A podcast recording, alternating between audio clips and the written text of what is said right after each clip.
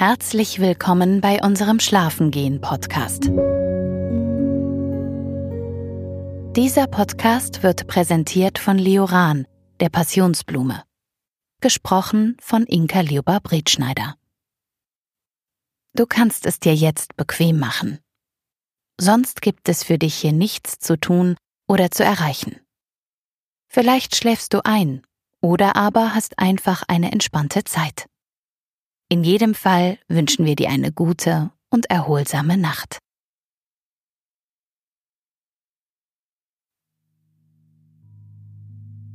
Als ich meine Augen öffnete, dämmerte es bereits draußen. Ich blickte auf meine Armbanduhr.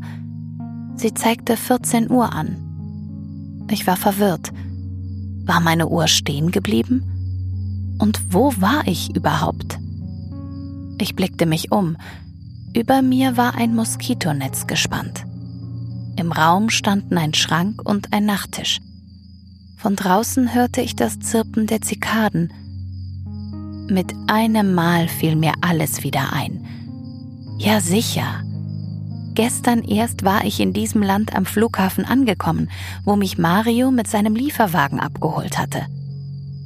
Mario Alvarez, der Kaffeebauer, der hier in dieser Finca mit seiner Familie lebte und auf deren Grund seit Generationen Kaffee angebaut wurde. Meine Uhr hatte ich noch nicht umgestellt. 14 Uhr war es zu Hause. Acht Stunden betrug der Zeitunterschied zu hier. Ich rechnete und kam auf 6 Uhr morgens. Da war ich doch tatsächlich gestern mitsamt meinen Klamotten auf dem Bett eingeschlafen und wie angenehm der Schlaf war. Die Luft hier oben war so rein, wie ich es lange nicht mehr erlebt hatte. Ich rieb mir gerade die Augen, als ich aus dem Augenwinkel erkannte, dass sich an der Wand über dem Schrank etwas bewegte. Ich drehte Kopf Richtung Wand und mein Blick fiel auf einen kleinen Gecko. Da hatte ich also einen Zimmergenossen. Ich mochte die kleinen Tierchen. Besonders faszinierten mich ihre Füße, die eine erstaunliche Haftkraft besaßen. Am besten war aber, dass die Tierchen allerlei Jagd auf Ungeziefer machten und mir meine kleine Kammer davon freihielten. Ich trat zum Fenster und öffnete den einfach verglasten Flügel. Das Zirpen der Zikade wurde lauter und schriller.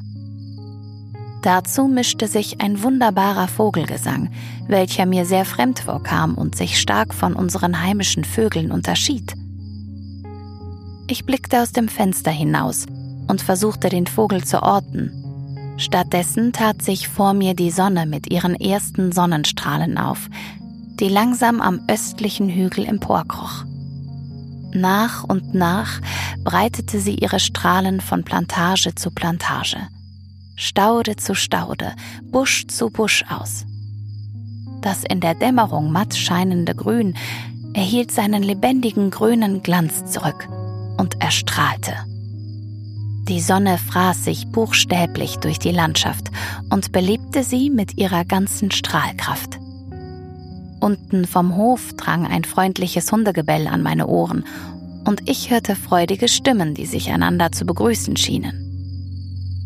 Ich streckte mich ausgiebig. Die lange Reise hatte sich doch etwas auf meinen Körper niedergeschlagen. Ich dehnte meine Arme, streckte sie wieder. Danach waren die Beine dran. Dann nochmal die Arme und wieder die Beine. Um einiges entspannter begab ich mich ins Badezimmer. Die Duschen sahen hier etwas anders aus. An der Wand war nur ein einziger Knauf, womit ich das Wasser aufdrehen konnte. Ich fragte mich, ob es hier oben nur kaltes Wasser gab. Womit konnte ich die Wärme regulieren? An der Wand war zweifelsfrei nur dieser eine Knauf. Puh, mir schwante, dass ich da nun einfach durch musste. Ab ins kalte Nass. Ich drehte das Wasser auf, redete mir kurz gut zu und hüpfte drunter. Ich lachte. Ja, das waren prima Wassersparmaßnahmen. Das Wasser war eisig und musste frisch von den Bergen kommen. Lang hielt ich es darunter nicht aus. Als mich der Wasserstrahl traf, blieb mir für den Bruchteil einer Sekunde der Atem weg. Ich schäumte mich kurz ein und brauste mich ab. Die Haare ließ ich für heute aus. Das war mir für den Morgen doch zu viel. Ich sprang aus der Dusche, rubbelte mich ab, wobei die Reibung des Handtuchs auf meiner Haut eine wunderbare Wärme zurückließ. Ich begab mich in meine frische Kleidung. Was war das für ein wohlig frisches Gefühl? Langsam kehrte die Wärme in meinen Körper zurück. Aus der Küche unten hörte ich das Klappern von Töpfen und Tassen. Ich begab mich nach unten und fand Mario in der Küche, bereits beim Kaffeekochen. Im Ofen brannte und knisterte das Holz. Die Küche war ebenfalls wohlig warm. Mario lächelte mir zu, reichte mir eine Tasse mit dem schwarzen Gold und deutete mit seiner Hand auf ein Schälchen mit weißem Milchpulver, welches ich in die Tasse schüttete. Nach kurzem Umrühren verfärbte sich mein Kaffee zu einer hellbraunen Flüssigkeit. Danach bereitete Mario das Frühstück. Arroz con frijoles, Reis mit Bohnen. Ich war überrascht, aber Mario versicherte mir, dass das Nationalgericht dieses Landes so gut wie nie fehlen durfte. Und er als Kaffeebauer, der die Kaffeebohnen hauptsächlich noch mit den Händen pflückte, konnte diese Energiezufuhr dringend gebrauchen. Dazu gab es eine Tortilla mit Salsa. Nachdem wir gespeist hatten, fragte er mich nach meinen Plänen. Im groben plante ich, die Finca stets als Basis zu nehmen. Von hier wollte ich immer wieder zu meinen Zielen starten. Denn mir war nicht nur das Reisen wichtig. Ich wollte genauso am Leben der Menschen hier teilhaben, mein Spanisch verbessern und die Kultur kennenlernen. Und am besten geht das nun mal unter Einheimischen. Ich befand mich im nordwestlichen Teil des Landes und plante dort erstmal zu bleiben. Ich beschloss Mario darum zu bitten, mir heute die Plantage zu zeigen, wenn er denn dazu Zeit hatte. Er willigte sofort ein, es könne sofort losgehen. Ich ging noch mal kurz ins Zimmer zurück, um mir die Zähne zu putzen, holte meinen Sonnenhut und schwang mich in Shorts und T-Shirt. Zudem trug ich dick Sonnencreme mit Lichtschutzfaktor 50 auf Gesicht, Arme und Beine. Es ging los. Wir stiegen in den Lieferwagen, der im Hof stand. Mit von der Partie war Lupo, der Haushund. Ich hatte ihn gestern bei meiner Ankunft gar nicht wahrgenommen. War es vielleicht der Hund, den ich heute Morgen bellen gehört hatte? Eigenartig. Normalerweise waren doch Hunde die ersten, die sich bemerkbar machten, wenn ein neuer Gast ihr Revier betrat. Hatte ich ihn einfach übersehen? War ich gestern so abgelenkt von allem, dass ich den Hund nicht wahrgenommen hatte? Aber ich hätte es doch gemerkt, wenn er um meine Beine gestreift wäre. Ganz zu schweigen hätte ich ihn doch bellen hören, oder? Wo war denn der Hund gestern? Mario schien meine Gedanken lesen zu können und grinste. Anscheinend machte ich beim Nachdenken ein sehr lustiges Gesicht. Mario erklärte mir, dass Lupo ab und zu auswärts nächtigte, bei der benachbarten Donna Carla, welche einen Hühnerstall besaß. Neuerdings streunte ein junger Fuchs durch die Gegend und fand Gefallen an Donna Carlas Hühnern. Lupo durfte seitdem bei den Hühnern im Stall schlafen, denn Lupo war so gutmütig, dass er keinem Huhn etwas zuleide tun könnte und anscheinend hatte er auch eine entspannende Wirkung auf die Hühner. Sie scharten sich um ihn rum und das jüngste von allen nahm sogar auf seinem Rücken Platz. Mario grinste noch breiter, während er mir von seinem hühnerhütenden Hund erzählte. Lupo saß mit mir auf dem Beifahrersitz. Mehr Platz gab es nicht. Dabei schleckte er meine Hände und beschnüffelte mich. Mario startete den kleinen Lieferwagen. Er vibrierte und setzte sich dann ruckartig in Bewegung. Wir fuhren durch das Gatter, die enge Straße entlang und noch ein Stück den Berg hinauf. Nach knapp 20 Minuten erstreckte sich hinter einer Kuppe eine wundervolle Ebene. Marius Plantage. Reihe für Reihe lagen die Kaffeebüsche vor uns. Wir fuhren noch ein kleines Stück weiter zu einem steinernen Haus mit einem Verschlag für Geräte und einer angrenzenden Rösterei. Der Duft der gerösteten Bohnen drang bereits im Lieferwagen zu meiner Nase. Außerdem befand sich hier eine Pergola-ähnliche Holzhütte mit einer kleinen Bar, in der man Sitzgelegenheiten und Amakas, Hängematten fand. Am Haus stand ein weiterer Lieferwagen. Marius Bruder Ankel war auch schon da. Er unterstützte Mario mit der Plantage und war bei ihm angestellt. Seitdem die Nachfrage an Kaffee aus diesem Land rasant nach oben gestiegen war, war die komplette Familie integriert. Selbst die Kinder wurden spielerisch involviert. Ankel war nicht aufzufinden und wohl bereits irgendwo in der Plantage verschwunden. Wir stiegen aus dem Auto aus und gingen zu Fuß weiter, immer tiefer in die Plantage hinein, gefolgt von Lupo.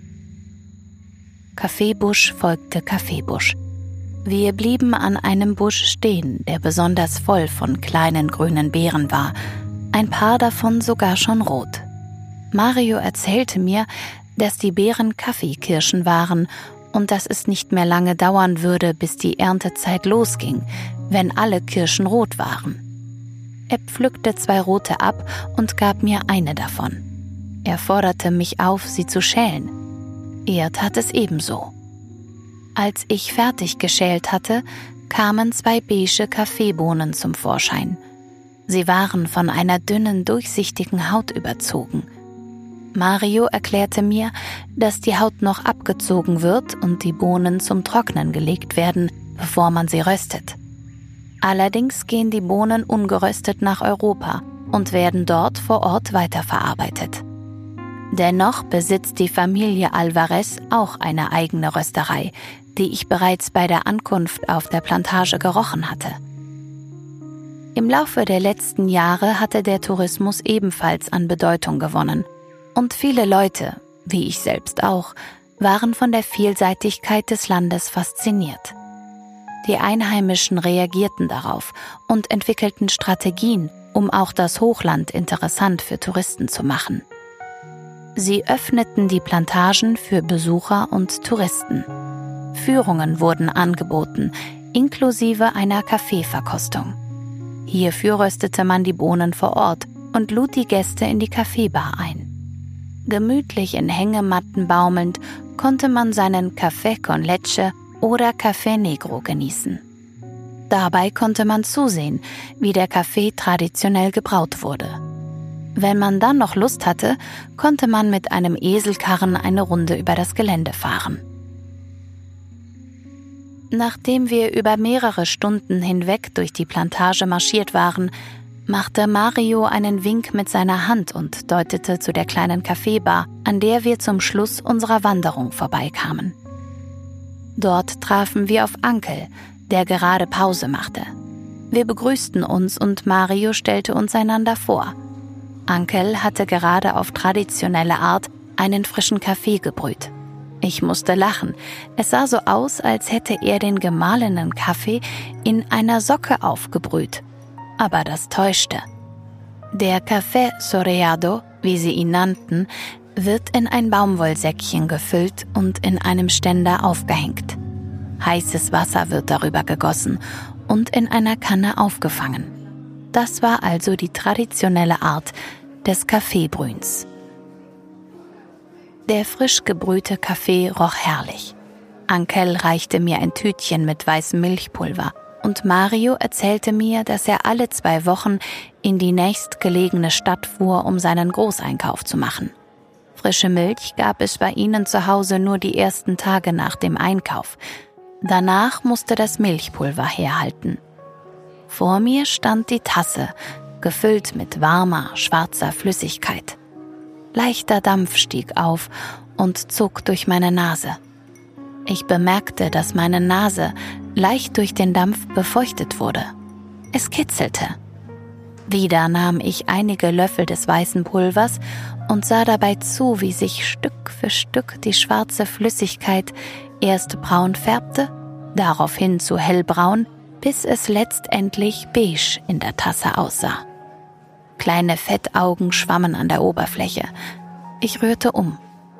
Dunkelbraune Schlieren zogen lustige Kreise in der beigen Flüssigkeit. Ich rührte um, bis der Strudel meiner kreisförmigen Bewegung auch die letzte braune Schliere an den Boden der Tasse zog. Mario gab mir Bescheid, dass er noch kurz etwas zu erledigen hätte, bevor wir zurückfahren könnten. Ich solle doch Platz in eine der Amakas nehmen und mich kurz ausruhen. Es würde nicht mehr als eine halbe Stunde dauern. Mario und Ankel verließen die kleine Kaffeebar und ich suchte mir eine hübsche Hängematte mit Blick über die sanften Plantagenhügel. Ich legte mich hinein. Hm, sie war wirklich bequem und roch nach etwas, was mir bekannt vorkam, sich mir aber nicht gleich erschloss. Nein, Heu war es nicht und Stroh auch nicht. Vielleicht Bast. In der Matte waren außerdem noch bunt bestickte Kissen. Ich schnappte mir eines und legte es unter meinen Kopf, so dass dieser gerade so aufrecht war, dass ich meinen Kaffee trinken konnte. Lupo kam ebenfalls und legte sich unter meine Hängematte. Kurzerhand schlief er ein. Er schnarchte etwas und ich musste lachen. Im Laufe des Tages waren Quellwolken aufgestiegen und ein zartes Lüftchen wehte über meine Haut. Der leichte Wind bewegte auch die Wolken vor sich hin, und so änderten sie regelmäßig ihre Form und zogen so wieder schnell aus meinem Sichtfeld. Ich nahm ein Bein aus der Hängematte, so dass mein Fuß den Boden berührte. Ich stieß mich leicht mit dem Fuß ab, so dass die Matte zu schwingen anfing. Immer und immer berührte ich sanft den Boden und schaukelte bedächtig in den Tag hinein. Es zog eine Gruppierung von Wolken an mir vorbei.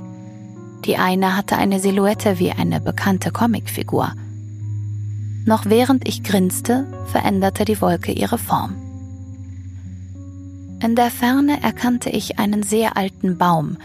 Er war bereits überwuchert von einer Kletterpflanze. Darauf tummelte sich eine ganze Menge krähenartiger Vögel. Irgendetwas musste besonders schmackhaft an diesem Baum sein. Die Vögel kreisten um den Baum, landeten darauf und verscheuchten ihre Artgenossen mit wildem Gezwitscher oder besser Gekrächze. Wie viele Vögel es wohl waren? Ich kniff die Augen zusammen, um sie besser sehen zu können, und begann zu zählen.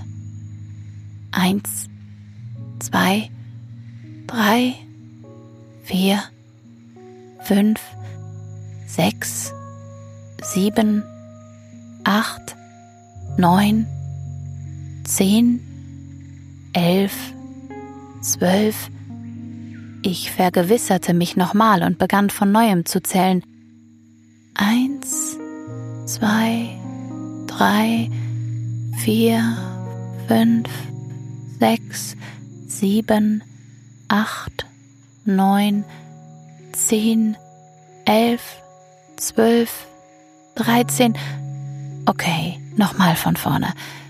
Eins, zwei, drei, vier, fünf, sechs, sieben, acht, neun, zehn, elf, elf. Na gut, nochmal. Ich kniff dabei die Augen noch etwas fester zusammen. Eins, zwei, drei, vier, fünf, sechs, sieben, acht, neun, zehn, elf, zwölf. Wohl doch zwölf. Ich beschloss, mit diesem Ergebnis zufrieden zu sein. Ich musste gähnen, gleich mehrmals hintereinander. Mit dem Fuß berührte ich erneut den Boden und stieß mich leicht ab, als ich bemerkte, dass ich gar nicht mehr schaukelte. Die Matte setzte sich in Bewegung, hin und her und her und hin, hin und her und her und hin. Durch das viele Gähnen hatte eine Träne in meinem Augenwinkel Platz gefunden, die ich mir aus den Augen wischte. Dort, wo die Träne war, trocknete nun das Lüftchen die letzte Feuchtigkeit. Ich musste erneut gähnen, während ich vor mich hinschaukelte. Hin und her und her und hin. Hin und her und her und hin. Wieder wischte ich mir eine kleine Träne aus den Augen. Wie spät war es denn eigentlich? Meine Armbanduhr zeigte immer noch die Uhrzeit meines Abflugortes. 21 Uhr war es zu Hause. Wieder subtrahierte ich acht Stunden. 13 Uhr musste es also hier sein. Ich zog meine Armbanduhr aus, um die Uhr umzustellen.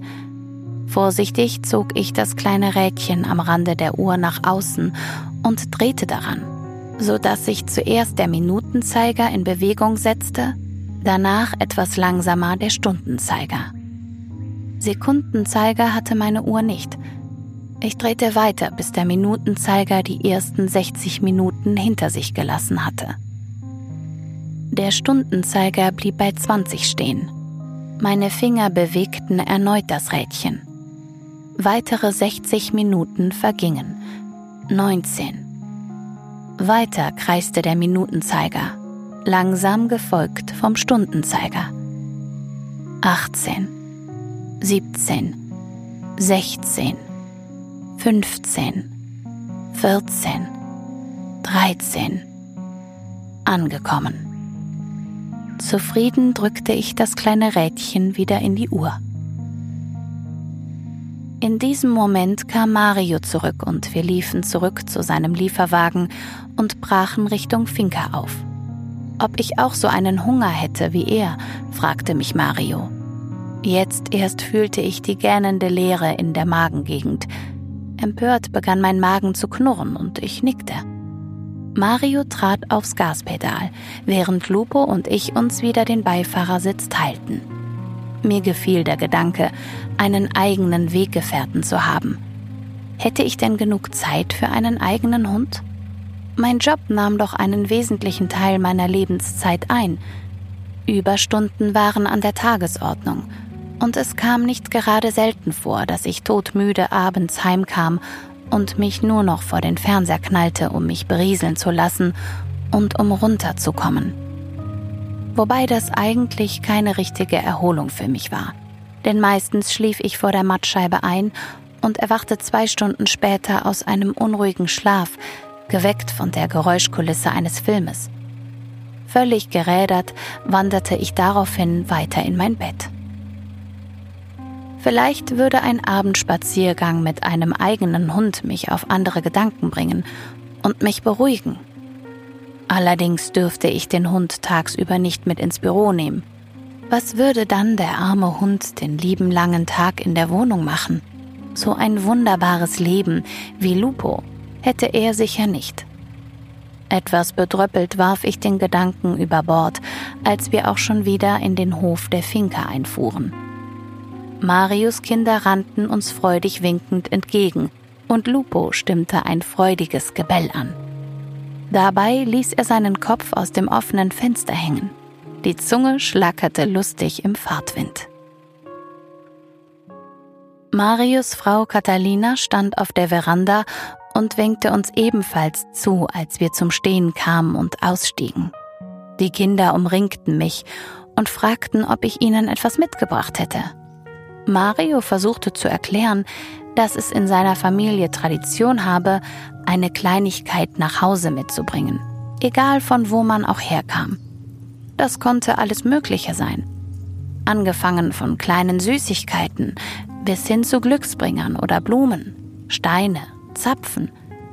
Dabei ging es nicht um die Geste des Schenkens, sondern dass jedes Mitbringsel eine Geschichte von dem Ort erzählte, an dem man gewesen war, die man dann am Tisch bei gemeinsamen Essen erzählte. Mario war vorbereitet und brachte ein durchsichtiges Säckchen mit gerösteten Kaffeebohnen zum Vorschein. Wir gingen alle zusammen an den von Catalina bereits gedeckten Essenstisch und Mario erzählte beim Essen, dass sie ein neues Röstverfahren ausprobiert hätten. Die Bohnen sollte Catalina später mahlen und daraus Kaffee kochen. Die Familie sollte daraufhin beschließen, ob das neue Verfahren den Geschmack positiv beeinflusse und man das neue Verfahren etablieren sollte. So war das bei der Familie Alvarez. Es wurde gemeinsam abgestimmt. Den Rest des Tages verbrachte ich damit, mir darüber klar zu werden, was meine nächsten Ausflugsziele sein würden. Ich setzte mich an den Tisch auf der Veranda, durchforstete Landkarten und stöberte in Reiseführern. Mario gab mir auch noch einen Stapel voller Flyer und Prospekte. Stunde für Stunde verging, während ich die Texte las. Ich bemerkte kaum, dass es bereits dämmerte. Ein kaltes Lüftchen zog auf. Ich holte mir eine warme Decke aus dem Wohnzimmer und mümmelte mich darin ein. Daran musste ich mich auch erst noch gewöhnen, dass die Sonne hier bei sommerlichen Temperaturen trotzdem bereits um 18 Uhr unterging und mit ihr auch die Wärme der nächtlichen Kälte wich. Meine Augen begannen schwerer und schwerer zu werden. Ich rieb mein linkes Auge und eine kleine Träne rann mir über die Wange, nachdem ich herzlich gegähnt hatte. Mittlerweile konnte ich mich kaum noch auf die Texte konzentrieren. Ach ja, den Jetlag hatte ich fast vergessen. Ich war erst gestern hier gelandet. Meine Ankunft schien mir schon wieder so fern. All die neuen Eindrücke hatte ich noch nicht verarbeitet und es kamen stetig neue hinzu. Zudem diese wunderbare Bergluft, so frisch und klar. So viel Sauerstoff bekam ich in meiner Heimatstadt nicht ab. Und doch mit einem Schlag setzte der Jetlag und mit ihm die Müdigkeit ein. Nun war es vollkommen dunkel und das Verandalicht ging an. Es war erst kurz nach sechs, aber ich konnte doch jetzt noch nicht schlafen gehen.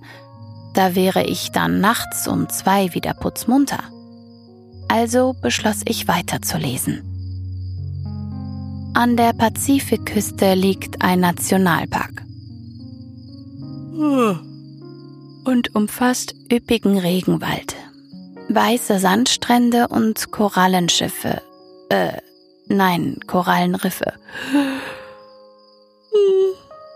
Riffe. Er ist bekannt für die große Armenvielfalt an tropischen Pflanzen und Tieren. Quatsch, Artenvielfalt. Dort findet man unter anderem Faultiere vor. Oh ja, faul. Hm. Zudem Kapuzineräffchen bis hin zu hunderten Vogelarten. Wanderwege durchziehen den rund 680 Hektar großen Park, beginnend an der Küste bis in die Hügel hinauf. Ich spürte eine warme Hand auf meinem Rücken, die mich tätschelte. Als ich zu mir kam, blickte ich in Katalinas dunkelbraune Augen. Ich kauerte über meinen Texten, die Arme vor mir verschränkt, darauf lag mein Kopf. Die Müdigkeit hatte mich doch noch überwältigt und der Schlaf mich eingeholt. Ich schenkte ihr ein müdes Lächeln, nuschelte einen gute Nachtgruß und verschwand die Treppe nach oben in mein Zimmer am Ende des Flures. Zähneputzen ließ ich ausfallen, aber ich schaffte es noch, mich meiner Klamotten zu entledigen und im Halbschlaf in den Pyjama zu steigen.